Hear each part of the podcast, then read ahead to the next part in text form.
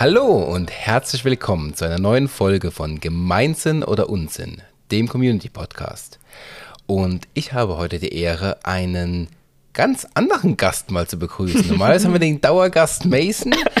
Heute klingt Mason etwas weiblicher. Hallo Diana, schön, dass du da bist. Hallo Peter, schön hier zu sein. Genau, gleich mal ein Disclaimer und ein bisschen was zu dir. Ähm, du bist 2002 geboren beschäftigst dich sehr stark mit Marketing, bist ein Digital Native, das heißt Instagram, TikTok, Snapchat ist so dein Daily Business. Genau. Und wir haben dich heute eingeladen ähm, zum Thema Gen Z und wie Communities bei der Gen Z eigentlich so abgehen. Und gleich mal vorweg, bevor du noch ganz viel erzählen darfst, ich hoffentlich nahezu nichts mehr erzähle. Ähm, ja, wir kennen uns nicht nur aus der Tätigkeit bei EventOS, wo du bei uns als Werkstudentin arbeitest, sondern mhm. du bist doch meine Schwester, ich kenne dich ein bisschen länger. Was? Ähm, wir haben 13 Jahre Unterschied. Das heißt, wir haben immer wieder absolute Konflikte gehabt über die Generationen, aber auch Sachen, wo wir es ganz klar sagen müssen, dass es definitiv eher gesellschaftlich ist, wie jetzt generationsbedingt. Ja. Aus dem Grund finde ich es super spannend, dass du heute die Zeit gefunden hast und hier den lieben Tim vertrittst, der hoffentlich nächste Woche dann hier auftaucht. Der ist nämlich krank, also wenn du das hörst, Tim, gute Besserung. Gute Besserung. Ähm, ja, Gen Z und Gemeinschaften ist auf jeden Fall ein super spannendes Thema. Und klar hast du durch unsere Firma einige Bezugspunkte schon zum Thema Community, aber gerade wenn du so in deine Generation reinhorchst, was ist für dich Community? Also Communities werden ja bei uns äh, direkt mit Social Media in Kontakt gebracht. Darüber habt ihr auch schon mehrfach geredet. Ähm, und da habe ich natürlich direkt die sozialen Netzwerke, Instagram etc. vor den Augen. Was ich ähm, direkt mit Communities in Verbindung bringe, sind Gruppen und damit natürlich nicht nur die typischen WhatsApp-Gruppen, die wir für jedes Thema anfangen zu bilden, sondern auch Gruppen, die ich mit ähm, meinen Freunden auf Instagram habe, wo wir themenrelevante Bilder einfach nur reinschicken. Das heißt, 90% der Zeit, 95% der Zeit ist die Gruppe eigentlich inaktiv, außer jemand findet einen Beitrag, der zum Thema passt und der wird dann reingeschickt. Hol mich doch mal ab. Du hast jetzt gerade relativ viele ähm, digitale Gruppen aufgelistet. Ja. Ist denn da für dich so eine Art ähm, Unterschied zwischen digitaler und analoger Welt oder verschwimmt das Ganze schon? Weil das ist, glaube ich, der größte Unterschied in den Generationen. Ähm, es verschwimmt sehr, sehr stark. Also viele äh, Gruppen kenne ich die Leute schon äh, aus der echten Welt. Es sind alte Klassenkameraden, es sind Kommilitonen, es sind Freunde von mir, die ich in anderen Bereichen kennengelernt habe aber es sind auch teils Leute, die habe ich noch nie gesehen, die draußen hammern, hämmern da rum. Ja, ich hoffe, das hört man auf der Aufnahme nicht zu arg, aber das hat uns gerade sehr verwirrt um halb sechs Uhr abends, dass hier noch groß gehämmert wird. Bitte entschuldigt, falls das hörbar ist. Nee, auf jeden Fall, die meisten Leute kenne ich, aber es gibt auch sehr, sehr viele Leute, die ich nicht kenne. Mit denen bin ich dann nicht in so engen Gruppen, aber man wird natürlich dadurch, dass man ein Thema gemeinsam hat, zum Beispiel die Studiengruppe, wird man zusammen ähm, in eine Gruppe, beziehungsweise in dem Sinne eine Community geworfen. Okay, das heißt, wenn ich das Ganze so ein bisschen mal betrachte, dann haben wir ja ähm, ganz klaren Cut zwischen uns gehabt, nämlich das Thema Digital Native. Ja. Das ist ja das, weswegen man die Gen Z oder Gen Z, je nachdem, welche Sprachgebrauch man nimmt, da haben wir ja schon ganz lange drüber diskutiert. Zum Glück kommt es unsere Hörer nicht mitbekommen. Ja. Nur zum kleinen Disclaimer, ich werde es Gen Z die ganze Zeit nennen. Ähm, die Gen Z ist ja aufgewachsen mit den digitalen Medien. Ja. Ich war ja äh, für einen Millennial absoluter Early Adopter. Ähm, wir hatten damals mit Spielkonsolen, PCs die ersten Berührungspunkte. Das heißt, wir waren die erste Generation, die im Laufe des Aufwachsens mit PCs in Berührung gekommen sind. Einige meiner Kollegen haben überhaupt keine Berührungspunkte gehabt. Für die war das mhm. absolut Neuland. Ähm, ich war relativ früh mit drin, weswegen auch diese Affinität zum Programmieren und allem gekommen ja. ist. Für dich war es aber von vornherein da. Du ja. hattest auch, wenn man überlegt, du bist 2002 geboren, 2007 ist das iPhone rausgekommen, du warst fünf. Das heißt, auch Touchgeräte sind für dich eine relativ native Art, mit umzugehen. Ja. Computer mit Maus und Tastatur relativ schwer. Du warst von vornherein in sowas wie WhatsApp-Gruppen schon mit 10, 12 wahrscheinlich drin, schon in der Schulzeit. Ja. ich glaube, da ist der größte Unterschied zwischen den Punkten, dass für uns die Software eine Art Hilfe ist. Für dich war es im Aufwachsen mit drin. Ja. Nach der langen Einleitung die Frage, auf die ich hinaus will. ähm, wenn du so ein bisschen prozentual plus minus schätzen müsstest, wie viel deiner Gemeinschaften wirklich darüber leben, dass sie ähm, analog sind und wie viele darüber leben, dass sie digital sind. Hast du da eine ungefähre Aufteilung für mich?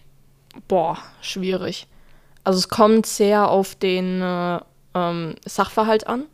Also zum Beispiel das, was bei euch sehr viel nach der Schule verloren gegangen ist, dass man mit ähm, 80 Prozent der Stufe keinen Kontakt mehr hat. Wenn ja, überhaupt. Eh, eher mehr.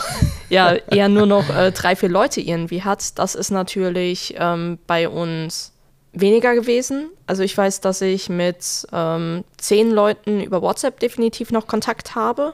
Zwar nicht ähm, täglich, aber man hat noch den Kontakt, man verliert ihn nicht. Man trifft sich auch dann öfter noch. Ich würde sagen, 20 Prozent, 30 Prozent habe ich definitiv nur noch online, dass ich auf Instagram oder so schaue und sehe, was die haben. Und das macht halt einen großen Teil aus. Ich habe das mit, äh, mein, mit unserer Mutter ähm, immer mal wieder diskutiert. Wenn sie gesagt hat, äh, unternehm doch was mit den Leuten, du hast doch ewig keinen Kontakt mehr gehabt.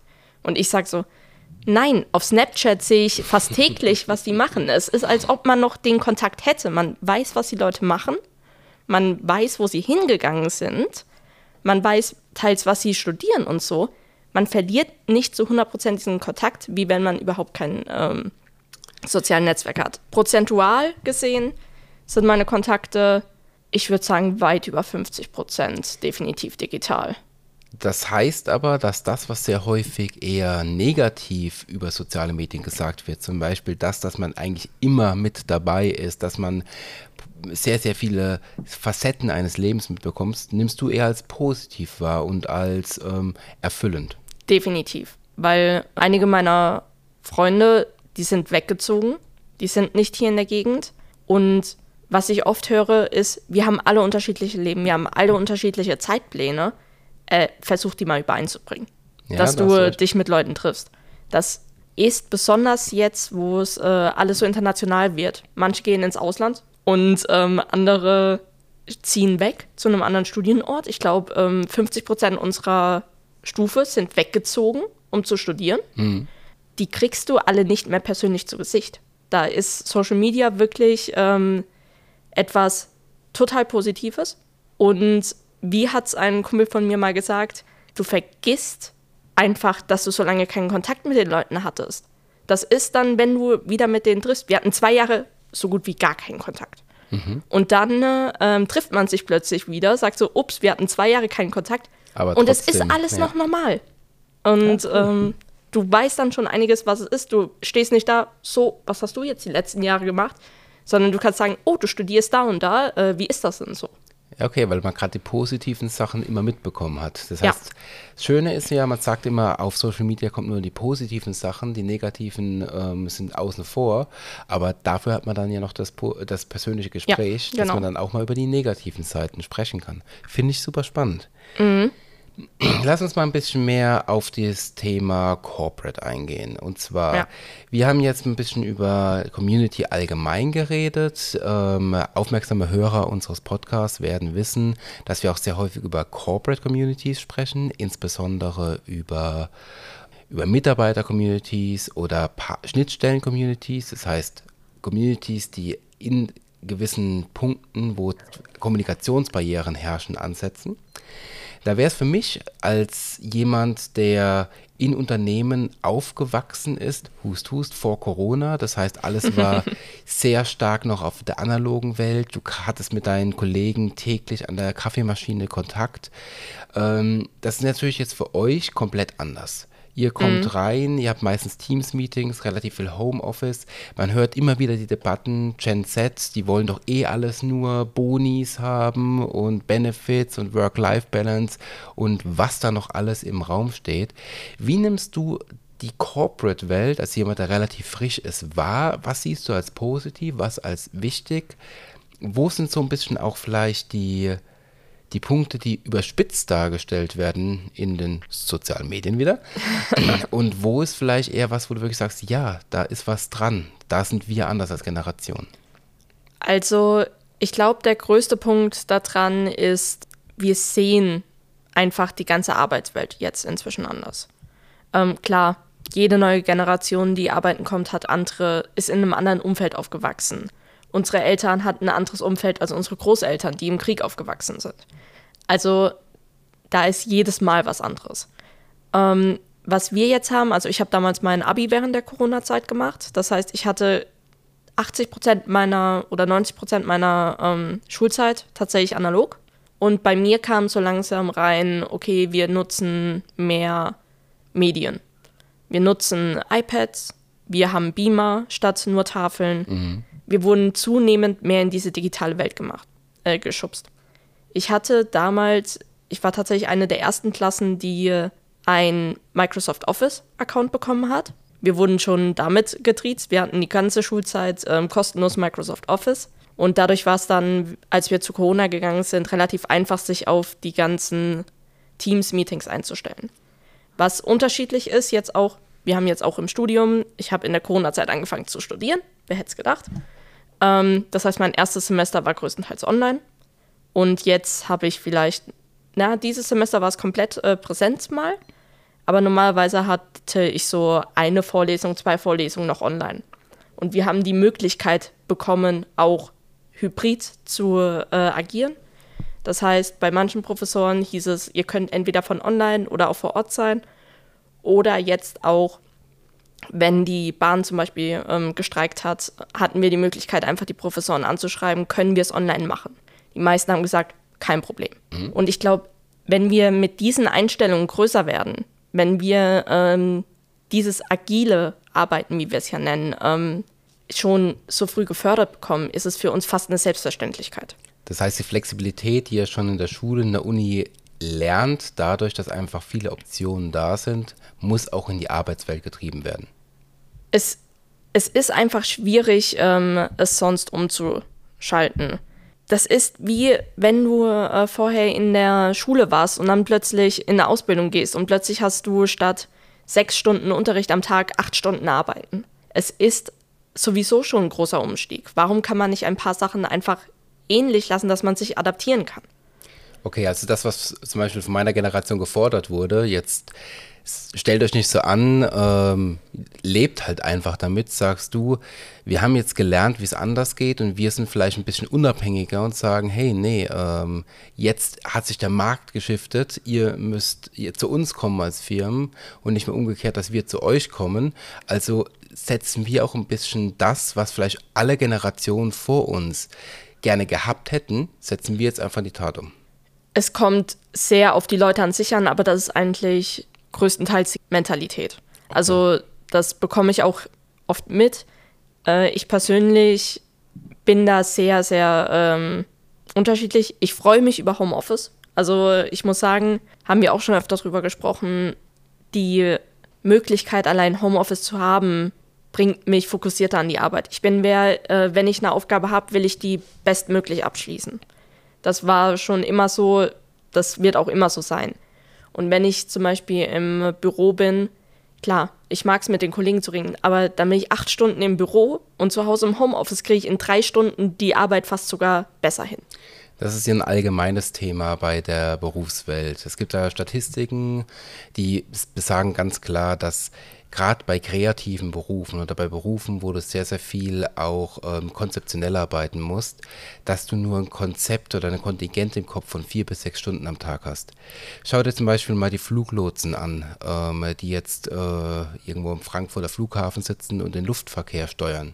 Die haben sehr rapide, sehr lange Zwangspausen, die haben sehr lange Ruhezeiten ähm, und ich glaube, die dürfen nur sechs Stunden am Tag arbeiten. Mhm. Das heißt, da ist wirklich schon diese Statistik, die so stark reingefahren ist, dass sie gesagt haben, okay, diese zwei Stunden mehr von sechs auf acht Stunden ruinieren die Ergebnisse, sind ein Sicherheitsrisiko und wir können es uns einfach nicht erlauben.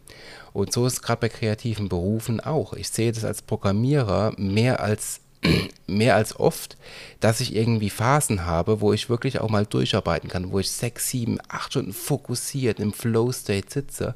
Die sind aber super selten. Meistens ja. hast du drei, vier, fünf Stunden, wo du durchpowern kannst und danach ist dein Kopf für den Tag einfach leer. Du ja. hast dann kaum eine Möglichkeit, etwas zu machen. Klar, du könntest dann ein bisschen koordinieren, vielleicht was aufschreiben, aber wenn du in dieser Zeit dann irgendwie Projektmanagement machen sollst oder Konzepte machen, der Kopf ist kaputt, das geht nicht. Mhm. Ich sage zum Beispiel meinen Mitarbeitern immer, wenn ihr eure Ziele erreicht habt für den Tag und ihr sagt, ich bin fertig, geht nach Hause. Mhm. Wenn das um 13 Uhr ist, um 14 Uhr, dann ist das so. Dann kommen die aber auch irgendwann, wenn es wirklich mal drauf ankommt und wir hier Vollgas geben müssen, dann sind die aber auch da und machen auch mal ein, zwei Stunden mehr, wenn es notwendig ist. Das ist ein Geben und Nehmen und ich als Arbeitgeber kann nicht immer nur sagen, nehmen, nehmen, nehmen.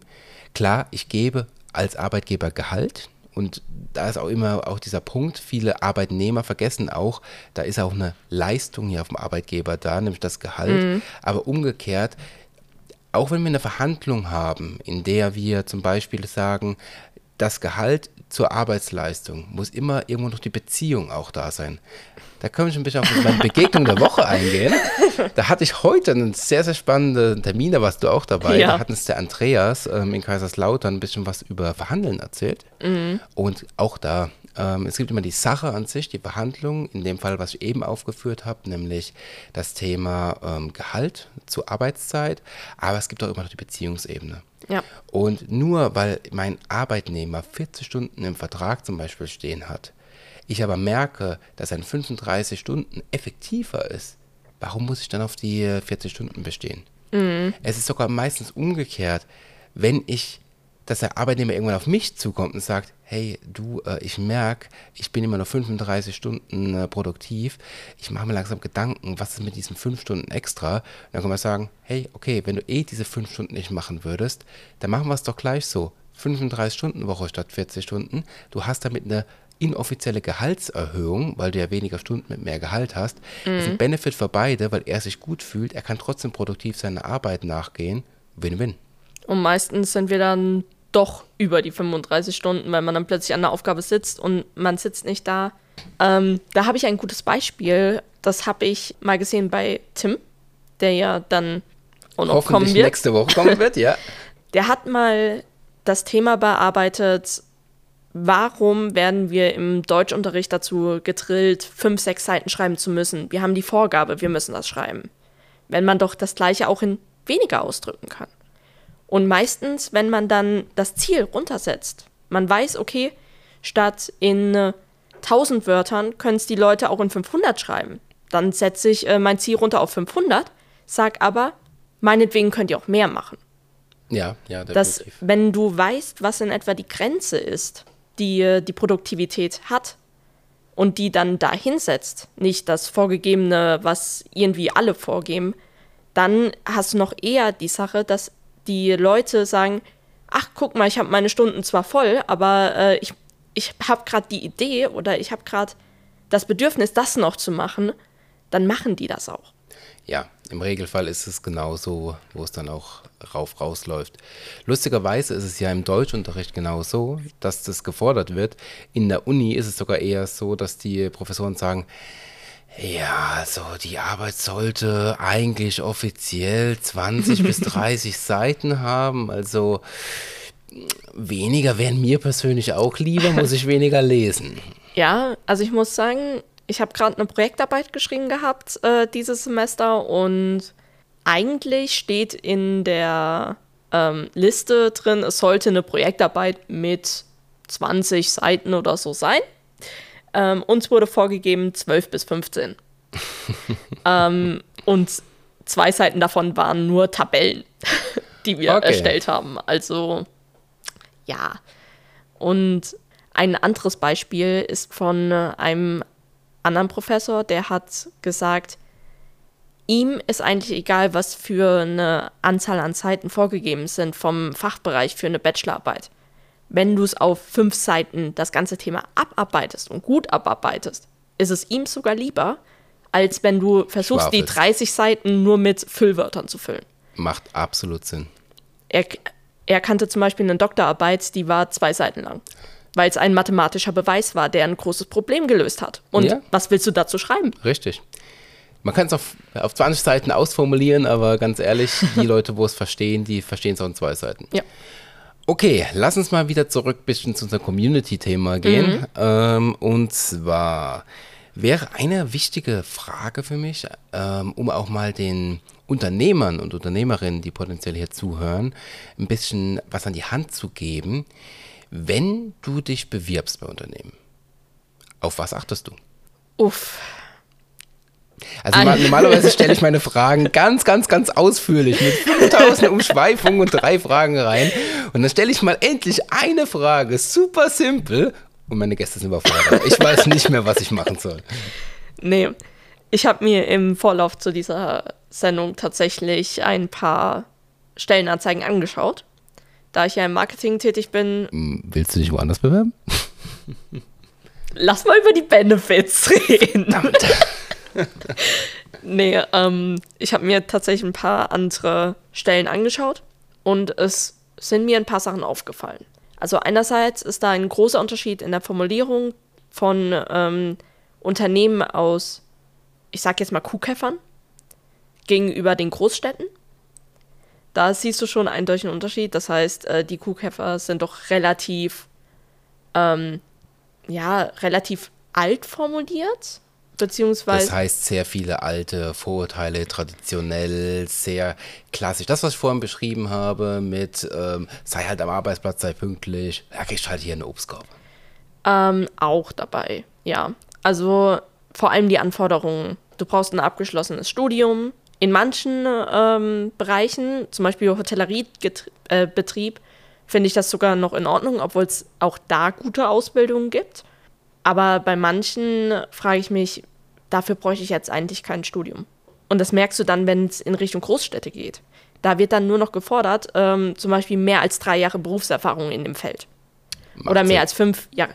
Da ist nichts. In der kompletten Bewerbung steht kein Wort von irgendeinem Abschluss. Und das finde ich, wenn du gut in deinem Bereich bist, brauchst du auch keinen Abschluss da drin. Bin ich absolut bei dir. Die, gerade bei meinen Entwicklern sage ich, ähm, beweis mir, dass du das, was ich brauche, gut kannst. Und dann ist mir egal, was du sonst bisher gemacht hast. Ähm, es ist auch gerade im internationalen Bereich bei IT-Lern gang und gäbe, dass du einfach nur ein Portfolio hast. Genauso wie bei Marketing und Grafikern Ja. international. Und was anderes, was mir aufgefallen ist, ist, sehr oft ist das Onboarding gar nicht so sehr fokussiert in den Ausschreibungen. Also ich habe ein paar äh, gefunden, wo ich wirklich sagen muss, das ist super. Zum Beispiel das ein, die eine Firma, die ich hier gefunden habe, die bietet einen äh, Buddy an, der dir dann hilft, dich im Unternehmen zurechtzufinden und einen äh, fachlichen Einarbeitungsplan, damit du einfach in dem Unternehmen dich zurechtfindest. Ich bin wer, ich bin sehr unsicher, wenn ich in ein neues, ähm, in einen neuen Bereich gehe. Wenn ich äh, wohin gehe, wo ich noch nie war, habe ich zumindest die erste Zeit richtig Angst.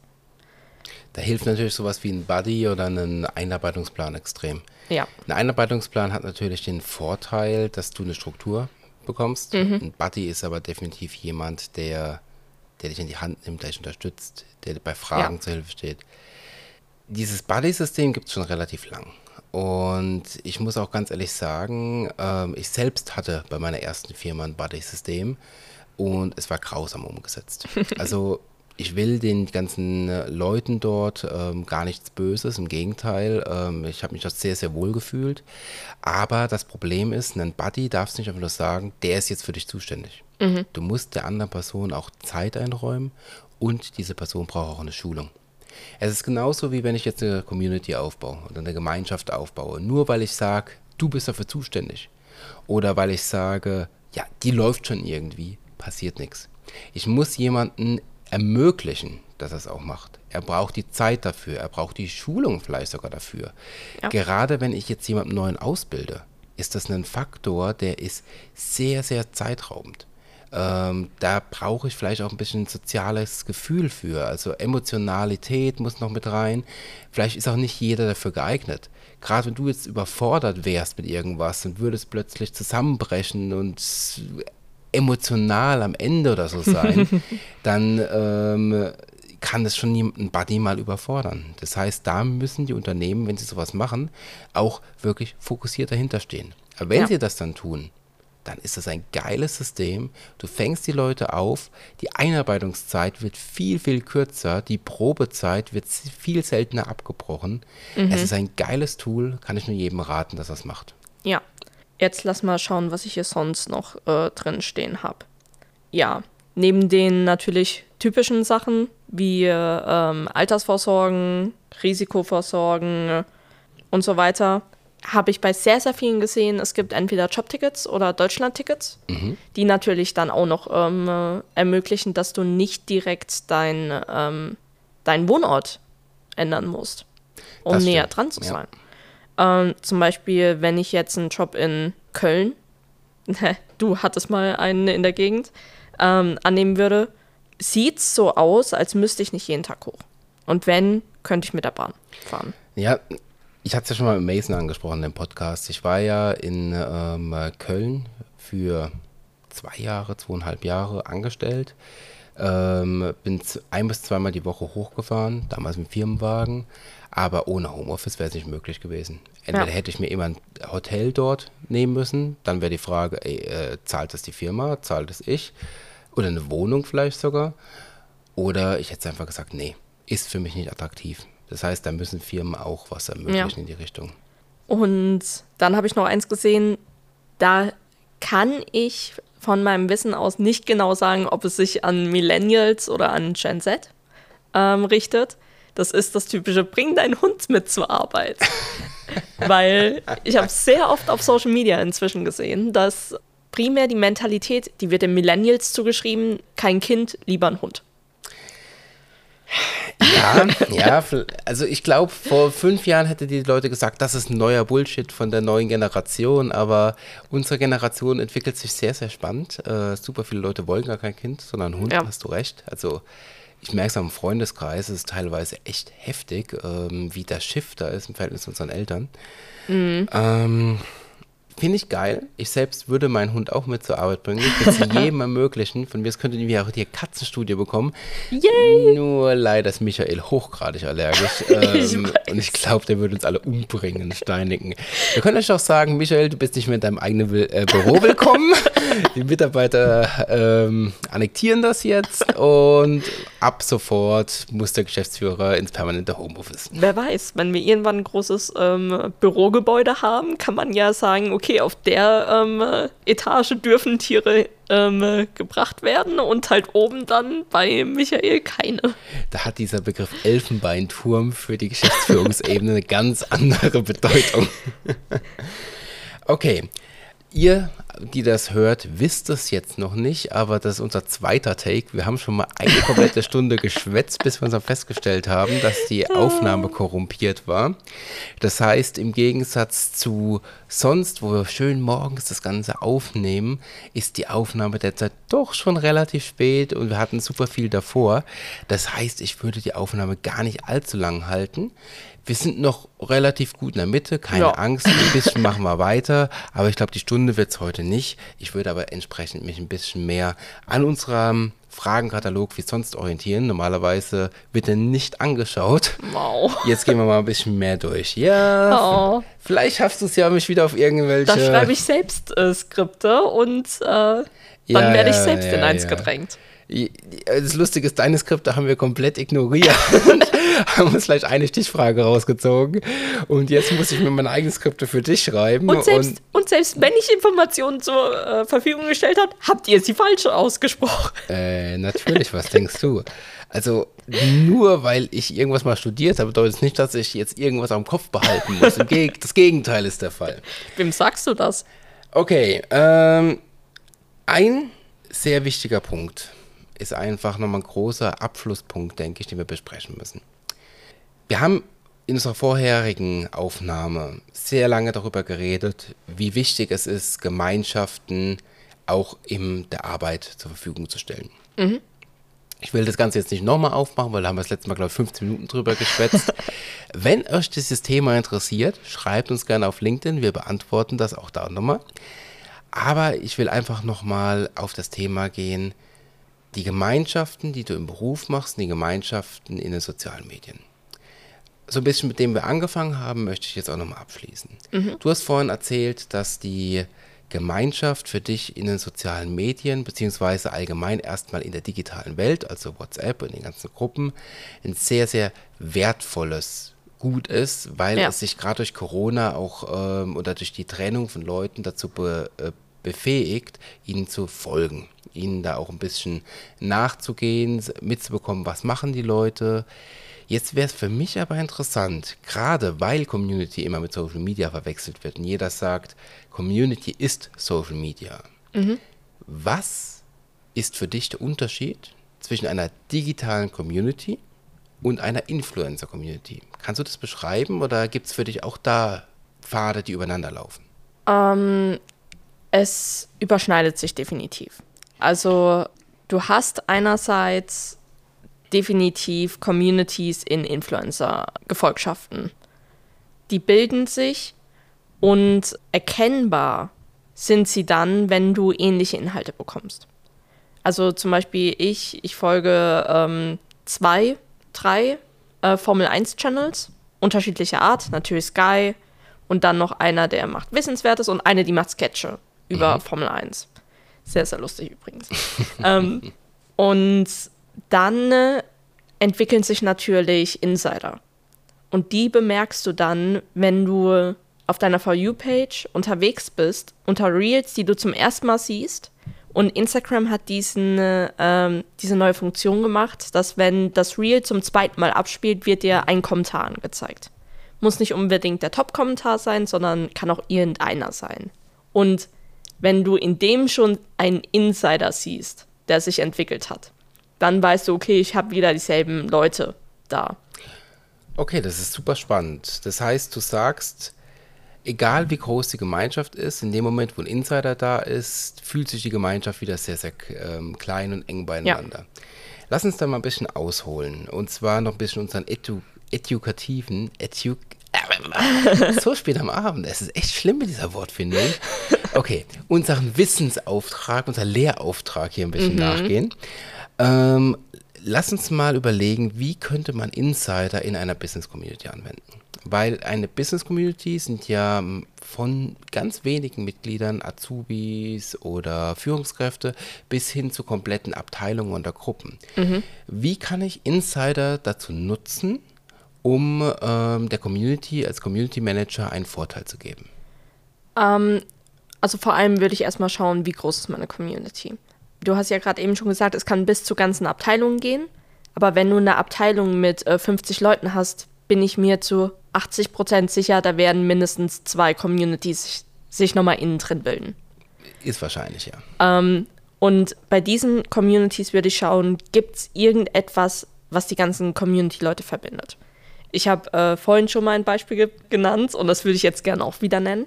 Das ist, wenn es zum Beispiel einen in der Gruppe gibt, der durch übermäßigen Koffeinkonsum auffällt. Ich fühle mich mal nicht angesprochen. der zum Beispiel ähm, allein schon am Morgen fünf Tassen Kaffee trinkt. Oder, nach, oder nach dem Mittagessen dann nochmal drei Energy Drinks trinkt. Ähm, das kann zum Beispiel ein Insider sein wenn sich wissende Blicke schon wieder zugeworfen wird, wenn er mit seiner leeren Tasse wieder vom Schreibtisch aufsteht. Ähm, das kann zum Beispiel so ein Insider sein. Man muss natürlich aufpassen, dass es nicht ins Mobbing abrutscht. Das ist immer die Gefahr. Was ist Insider, was ist Mobbing? Ähm, da würde ich immer mal äh, vorsichtig sein. Okay, lassen uns mal ein bisschen mehr praxisorientiert sein. Gehen wir davon aus, wir haben jetzt hier eine Person, die viel Kaffee trinkt. Mhm. Ich habe ein Projektteam und dieses Projektteam versuche ich zusammenzuschweißen. Ja. Ähm, und jetzt habe ich natürlich regelmäßig Projektmeetings. Das heißt, ich mhm. könnte einen kleinen Scherz mir erlauben, um einfach die Atmosphäre zu lockern und das Bonding ein bisschen zu erhöhen. Mhm. Ähm, ich habe normalerweise ein Projektteam mit, was weiß ich, 20 Leuten, ähm, jeden Freitag im großen Konferenzsaal. Ja. Ich bereite die Meetings vor, lege da normalerweise auch Blöcke hin, damit da, weil die Leute vergessen eh immer alles. ähm, und ich will sie auch dazu anhalten, ihren scheiß Laptop endlich mal am Arbeitsplatz zu lassen und nicht ähm, E-Mails zu beantworten, wenn sie am Tisch sitzen. Dann könnte ich ja auch von vornherein die Kaffee ordern und Kaffeetassen hinstellen. Ist ja bei großen Meetings gang und gäbe. Mhm. Dann könnte ich ja zum Beispiel machen, dass ich ganz genau weiß, der Kerl wird sich wieder da hinten ins Eck setzen, wie er es immer gerne macht, dass ich dort einfach eine Kaffeetasse mitnehme, die dreimal so groß ist. Statt der üblichen 200 Milliliter oder 250 Milliliter steht da plötzlich eine 600 Milliliter Tasse. Und jeder weiß direkt, was gemeint ist. Keiner wird sich da hinsetzen und jeder wird mit einem Schmunzeln da draufschauen. So was meinst du? Ja, genau. Ich hatte sowas ähnliches gerade in einer Vorlesung äh, bei einer Professorin, die hat sich wirklich die Mühe gemacht, von uns allen zumindest in der ersten Stunde mal die Namen durchzugehen und was wir machen. Mhm. Also das fand ich schon mal sehr gut. Und ich saß mit einer Kommilitonin immer am selben Platz. Und dann kamen wir einmal hin ähm, und haben uns in die andere Ecke gesetzt. Und das war die vorletzte Stunde oder so. Und dann saß ich da, hab mich gemeldet, hab noch eine Frage beantwortet. Und du hast gemerkt, wie die äh, Professorin hingeschaut hat zu meinem alten Ort, dann zu mir und dann so, wie in der letzten Stunde setzen sie sich noch um. also, oder ein und dasselbe Kommilitone kam immer, ähm, immer zu spät. Mhm. Drei, vier Minuten. Nicht die Welt, aber man konnte schon die Uhr danach stellen, der kam immer zu spät. Und das wird dann halt zum Beispiel, die, sie hat schon ganz am Anfang gesagt, der wird sicherlich wieder zu spät kommen. Drei Minuten später, er macht die Tür auf und wir alle haben schon ein Schmunzeln im Gesicht. Natürlich. Und er selbst natürlich auch ein Schmunzeln im Gesicht, hat sich wieder entschuldigt. Aber man wusste, die Professorin nimmt es ihm nicht übel. Zumindest nicht so, dass sie wirklich sauer ja, ist. Klar. Es nervt, klar. Aber irgendwann hat sich halt einfach so etabliert, dass man gesagt hat, okay, jetzt kann man auch nichts mehr dran ändern. Ich hatte mal einen Professor, der war so radikal der hat fünf Minuten, nachdem die Unterrichtsstunde begonnen hat, immer noch da gesessen, mit dem, äh, schön mit den Schuhen auf dem Tisch. Dann kam der eine, der immer zu spät kommt, rein und er macht sich Leitung zusammen. So, da können wir jetzt anfangen. ja, und ich glaube, äh, sowas, das tut niemandem weh. Es wird zwar gesagt, ja, es ist äh, eigentlich blöd, dass du zu spät kommst. Das kann man auch so im äh, Büroalltag haben. Also, dass man zum Beispiel ähm, als Insider plötzlich hat, der eine, der normalerweise zehn Minuten zu spät kommt, kriegt halt dann mal gesagt, das Meeting äh, findet zehn Minuten früher statt. Mhm. Es sind so kleine Sachen, man lernt die Leute ja kennen, die man in der Community hat. Und dann muss man einfach damit arbeiten. Und so kleine Sachen ne, helfen einem wirklich, keine Wut auf die Leute aufzubauen. Ich glaube nicht, das ist meistens, wenn du weißt, dass der eine immer zehn Minuten zu spät kommt, hast du auch eine gewisse Frustration. Natürlich. Und wenn du dann ähm, die ganze Situation auflockern kannst, indem du halt diesen einen Insider hast, zum Beispiel, dass ähm, du ihm dann sagst, ja, das Meeting findet zehn Minuten früher statt und dann kommt ihr alle rein und dann kommt der einmal pünktlich tatsächlich, ähm, weil du ihm gesagt hast, zehn Minuten früher, ist es sowas, das lässt sich deine Frustration vergessen. Ja, klar. Das heißt, als kleiner Community-Tipp einfach, baut auch Comic Reliefs ein, baut Insider ein, baut Strukturen ein, die die Leute an die Community binden, die, ja. einen Insider füllen. Vielleicht habt ihr einen gewissen Namen. Ich erinnere mich daran, einer unserer Kunden zum Beispiel, ähm, die haben einen fancy Titel, der fast schon an Superhelden ähm, reicht für ihre Community. Das sind das so gewisse Helden. Ähm, so Sachen, so kleine Schmunzler können einfach einen Effekt geben. Ja. Nehmt es mit, schaut, dass wenn ihr eine Community aufbaut, einfach auch die Strukturen macht. So, ich habe zwei abschließende Fragen. Mhm. Das eine wäre, welche Tipps würdest du Unternehmer oder Unternehmerin, HR-Lern geben, um die aktuelle Generation zu erreichen? Und das zweite, ich gebe es jetzt schon mal mit, welche Tipps würdest du angehenden Community Managern geben über dieses Insider-Ding hinaus, mhm. um eine Community aus Gen Z-Leuten zu motivieren? Okay, also ähm, bei dem ersten, wie erreicht man äh, die Gen Z? Ähm, Social Media. Es gibt keine äh, bessere Möglichkeit eigentlich als Social Media. Ähm, wir sind da alle viel zu viel leider unterwegs. Muss ich das, noch eine Stellenanzeige auf Stepstone schalten oder reicht es, über Instagram zu gehen?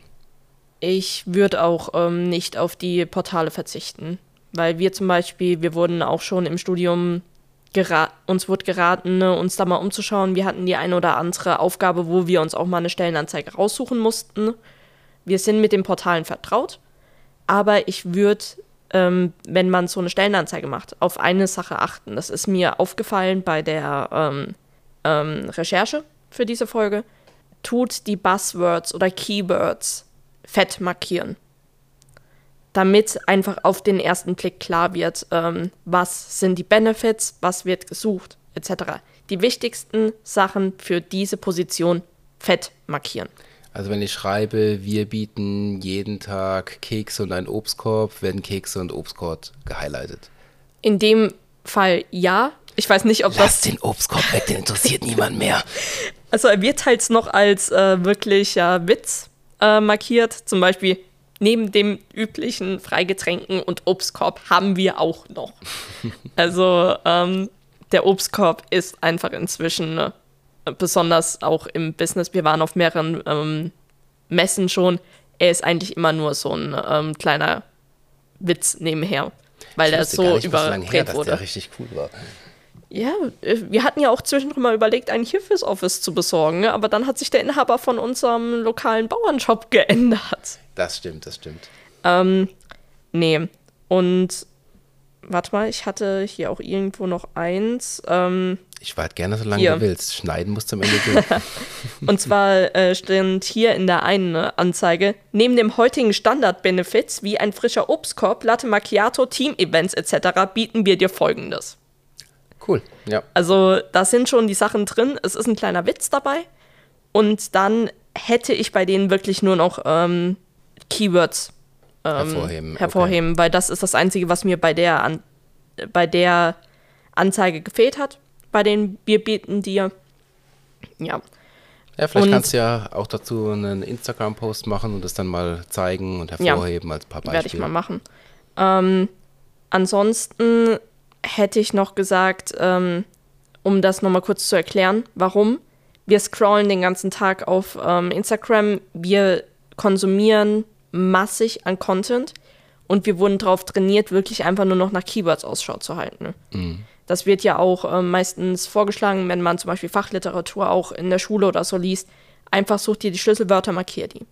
Ja, stimmt. Und ähm, ich glaube, das geht verloren, weil ähm, wenn du eine Zeitung liest, was liest du dann als erstes? Liest du jeden Text wirklich von rechts nach links komplett durch?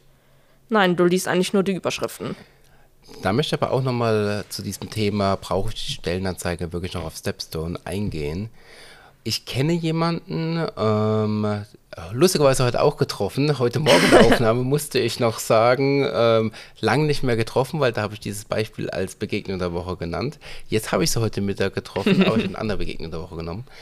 Nee, äh, diese Person ist zuständig für eine ähm, Social Media Agentur, die Jobanzeigen für Handwerkbetriebe macht. Ja. Und es ist super, super spannend an der Stelle zu sehen, dass du damit, dass du targetierend auch mit den Ads zum Beispiel vorgehen kannst und einem interessanten Video, Reel oder Bild, kannst du auch Leute ohne diese Portale zum Beispiel abholen. Die Portale sind immer noch gut zum Ja. Verlinken drauf zum Beispiel, da hast du recht. Aber gerade wenn meine Target Audience 80% ihrer freien Zeit auf Instagram wirklich verbringt, dann kann ich durch die ganzen Tools von Meta meine Anzeigen so steuern, dass sie genau bei denen in der Timeline aufschlagen. Ja. Und wenn ich dann eine gute Strategie habe, diese Generation anzusprechen, zum Beispiel durch ein geiles Reel, ja, dann ist es eigentlich, dann hast du die Aufmerksamkeit. Da muss es nur noch einlochen durch eine geile Stellenbeschreibung Ja. und durch ein gutes Gespräch. Ähm, dazu habe ich tatsächlich mal ein richtig lustiges Video gesehen. Das ist mir wirklich die ganze Zeit, ich glaube, ich habe das vor zwei Jahren oder so gesehen, es ist mir immer noch im Kopf geblieben, weil es einfach so geil gemacht wurde. Da ist gar nicht viel gewesen in dem Video. Du hast erstmal eine Drohnenaufnahme gesehen von einem LKW, der fährt, der fährt, der fährt und die Drohne landet im Baum und fällt runter. Ja, das haben die das komplette Video gehabt und dann kam nur noch, äh, wir suchen Leute, die besser LKW fahren können, als wir Drohne fliegen. Und ich muss Ja. sagen, das war so ein geiles Video. Ja, hättest Das- du Interesse an dem Beruf gehabt, hättest du vielleicht Ja. mal geschaut. Ja, und äh, ja, was ich, wovon ich inzwischen nicht direkt abrate, aber wo zum Beispiel ich persönlich kein Fan bin, sind diese Videos, wo die ähm, typischen Leute einfach im Büro laufen und anfangen von ihrem coolen Job zu erzählen und alles. Ähm, Wusstest du schon? ja, ähm, bei uns kriegst du das und das und das und das. Ähm, ja, wenn ich es nicht sehe, ähm, interessiert es mich nicht. Du kannst alles sagen, aber ähm, zum Beispiel bei einem habe ich mal gesehen, das, da ging es nicht um eine Stellenanzeige oder so. Da gab es gerade einen Trend auf Instagram, wo halt ähm, verschiedene Orte gezeigt wurden im Büro. Und da hast du dann gesehen, okay, die hatten zum Beispiel einen großen Fußballplatz auf dem Dach gehabt. Ja. Cool. oder ähm, haben drin dann am Kickertisch gestanden oder sowas. Du hast die Sachen gesehen.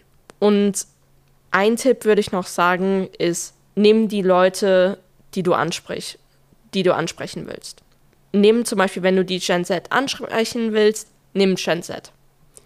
Okay, die, das heißt, anstatt dass ich den 50-jährigen Geschäftsführer hinstelle, der erzählt, wie geil die Benefits sind, wie cool es hier der Gen Z geht, nehme ich einen Azubi, der gerade da ist, der aus seiner eigenen Warte daraus erzählt und vielleicht sogar aus seinem Alltag was macht. Vielleicht nicht ja. nur ein einziges Reel, sondern auf, vielleicht ist die Ad-Kampagne mit, hey, ich funnel nicht auf die Stepstone-Seite, sondern funnel mhm. auf den Kanal und auf dem Kanal habe ich einfach sechs, sieben andere Reels, die zeigen, wie Azubis in diesem Betrieb sind. Ja, ein typisches Video ist natürlich ein Tag in meinem Leben oder A Day in My Life, wie es äh, typischerweise genannt wird, ähm, wo dann einfach mal der komplette Tag sozusagen in kleinen Snippets gezeigt wird. Dann, ich stehe morgens dann und auf und ähm, dann fahre ich mit meinem Jobrad zur Arbeit. Dort erstmal natürlich einen Kaffee aus der Maschine ziehen, dann äh, erstmal zwei Stunden arbeiten, dann gibt es äh, eine Mittagspause mit den Kollegen, da gehen wir dann noch äh, kurz ins hauseigene Fitnessstudio und so. Wenn du das zeigst, also die Benefits kannst du sagen, klar, es äh, stört nicht. Aber ähm, wenn du den Leuten zeigst, wie das ist, es wird auf Instagram, auf äh, YouTube und so weiter, es wird immer noch sehr stark idealisiert. Das hast du ja vorhin als ähm, negativen Punkt gezeigt. Ja. Aber ähm, du kannst das nutzen. Die Leute wollen das Positive sehen. Klar, und wenn, wenn du zeigst, schau mal, meine, ähm, mein Arbeitsalltag ist so geil, wir nennen das in unserer Generation auch Romanticizing. Mhm. Das heißt, du nimmst etwas, was eigentlich als negativ beachtet wird, zum Beispiel Schularbeiten, Hausaufgaben etc. Und du romantisierst es. Du stellst es als besser dar, als es eigentlich ist und du ähm, machst mal einen Tag so Hausaufgaben das Beste in der Welt und ähm, statt einfach, wenn du von der Schule kommst, den Rucksack in die Ecke zu schmeißen, sagst du, okay, ich mache mir jetzt, wenn ich äh, von zu Hause komme, also wenn ich nach Hause komme, dann ähm, mache ich mir ein gutes Getränk, setze mich direkt hin, ähm, mache mir die Stimmung an, die mir gefällt und dann setze ich mich da an diese Hausaufgaben schau mir vielleicht ein Video zu dem Thema an dazu. Einfach einmal wirklich das Positive in den ganzen Sachen sehen, wie du es am besten darstellen kannst. Und sowas mit der Arbeit machen, damit erreicht man eindeutig die Gen Z. Okay, wäre es jetzt noch früh am Tag, könnte ich dir den ähm, Fachbegriff dafür aus der Psychologie nennen. Das fällt mir gerade nicht ein. Aber lass uns doch nochmal abschließen mit dem letzten Frage, die ich gemeint habe. Was würdest du angehenden oder etablierten Community Managern raten? nimmt das alles nicht so ernst. Ähm, ihr habt zwar eine gewisse Verantwortung, aber wir sind alles nur Menschen. Jeder macht Fehler, nur weil ihr ähm, jetzt den Begriff Community Manager, Manager bekommen habt, ändert sich eigentlich nichts dran, weil ihr kriegt es meistens dann, weil die Leute sehen, dass ihr derjenige seid, der ähm, da das Sagen hat in der Gruppe. Das gleiche ist bei Klassensprechern und so du kriegst meistens den Titel, weil du schon die Attribute hast. Mhm. Das heißt, kümmert euch um die Leute, schaut euch weiterhin an, was passiert. Ähm, ihr steht nicht inzwischen über der Community, ihr seid immer noch ein Teil der Community, nur dass ihr halt noch einen Faden nach außen habt und ähm, gegebenenfalls mit ähm, anderen Leuten ne, außerhalb der Community dann entscheiden könnt. Aber ihr seid alles Menschen. Ihr ähm, müsst trotzdem weiterhin interagieren. Ihr müsst ähm, euren Weg zusammenfinden. Ja. Und da ergänzend, wenn ihr wirklich Hilfe braucht, holt sie euch, sucht sie euch, mhm. fordert sie euch ein. Niemand kann erwarten, dass, weil ihr jetzt sagt, äh, Community Manager, mach mal, oder wir nennen es bei unseren Kunden Community Ambassadors, also derjenige, der dafür da ist, die Community aufzubauen, ähm, ja, ganz ehrlich, erstmal die Leute brauchen Zeit und dann brauchen sie auch die Erfahrung, die Schulung und auch die Autorität, die damit ja. kommt, weil wenn dich niemand ernst nimmt, dann bringt es auch nichts. Aber geiler Punkt, super, super wichtiger Punkt. Nichts mit der Gen Z zu tun, worauf ich gehofft habe, aber ein sehr wichtiger allgemeiner Punkt. Also finde ich einen geilen Abschluss. Also, wenn du mich mal äh, kurz überlegen lässt, weiß ich noch irgendwas, wie man es mit der Gen Z in Verbindung bringt. Vielleicht, das wäre vielleicht ein guter Punkt, um äh, ähm, Communities einfach weiter zu verbinden und so. Gib denen Challenges mal komplett out of ähm, order vom äh, Arbeitsalltag. Gibt ihnen Möglichkeiten, sich ähm, entweder zusammenzuarbeiten oder ähm, einfach lustige Sachen. Macht eine äh, Contest, dass die Leute zum Beispiel so eine Day in my Life machen. Jeder. Wenn äh, du eine komplette Community nur mit Gen Z hast, werden 80 Prozent äh, sicherlich sagen, klar, gerne. Die 20 Prozent werden sagen, nee, kein Bock. Aber dann ähm, schau dir an, woran sind diese interessiert und versuch da dann Sachen zu finden. Du siehst, dass äh, die 20%, die keine Lust haben, Real zu machen, sich für Lego interessieren, um mal wieder da zurückzukommen. Gib denen ein Set und sagt, äh, entweder ihr baut zusammen dran oder ihr wollt einen Wettbewerb draus machen, ähm, wer schneller das Set bauen kann. Also gib den Möglichkeiten, ähm, einfach im Arbeitsalltag auch abzuschalten, weil dann werden sie die acht Stunden nicht ähm, rummeckern, sondern wenn sie ihre Arbeit zum Beispiel, wie ich, in ein paar Stunden fertig haben, haben sie trotzdem zwischendrin noch ähm, immer wieder Zeit abzuschalten, indem sie ihre Zeit nutzen dürfen, etwas anderes zu machen. Ja, richtig geil. Vielen, vielen Dank dafür, für diesen tollen, tollen Tipp, ähm, für deine Zeit, für das spontane Einspringen, Gerne. für die doppelte Aufnahme. äh, muss ich jetzt doppelt bezahlen dafür, na super. Ähm, ja, nee, ähm, war mir eine Freude. Ich hoffe, man hört von dir in Zukunft auch noch häufiger was. Sicherlich. Und wir haben da schon einige Sachen im Petto. Ja, vielleicht machen wir sogar noch einen zweiten Podcast, nur wir beide. Aber na, na, na. Du, wenn unser Hauptgast Mason jetzt gerade im Urlaub ist, dann ähm, es wird noch weitere Punkte geben, wo Gäste hier eingeladen werden müssen. Da findet sich was. Ja, äh, ihr habt gehört, äh, das haben wir diesmal, glaube ich, am Anfang nicht anmoderiert, dass der Mason ja noch im Urlaub ist, der wir deswegen den Gast haben. Also wer den Jason vermisst hat und bis jetzt da ist, der kommt wieder, keine Angst. Ich habe nicht rausgeworfen. Ähm, ja, danke Diana, wie gesagt, für deine Zeit. Gerne. Ich wünsche dir noch ein wunderschönes Wochenende und Danke. eine gute Reise nach Kroatien. Ja, ich weiß nicht, ob ich es äh, Ach, egal. gesagt habe. egal. Ist jetzt aber egal. das Schlimme ist, wenn man eine, wenn man zwei Aufnahmen macht, man vergisst so viele Sachen. Auf jeden Fall sollte ich es nicht gesagt haben. Äh, ich werde die nächsten fünf Monate aus Kroatien den Podcast schneiden. Ähm, ja, endlich keine Peitschen mehr. genau. Super. Dann wünsche ich euch allen noch einen wunderschönen Tag, morgen, Nacht, Wochenende, wann auch immer ihr diesen Podcast hört. Und ja, macht's gut und schaut immer in eure Gegend, haltet nach Gemeinsinn oder Unsinn Ausschau und hört uns auch nächste Woche wieder. Dankeschön. Tschüss.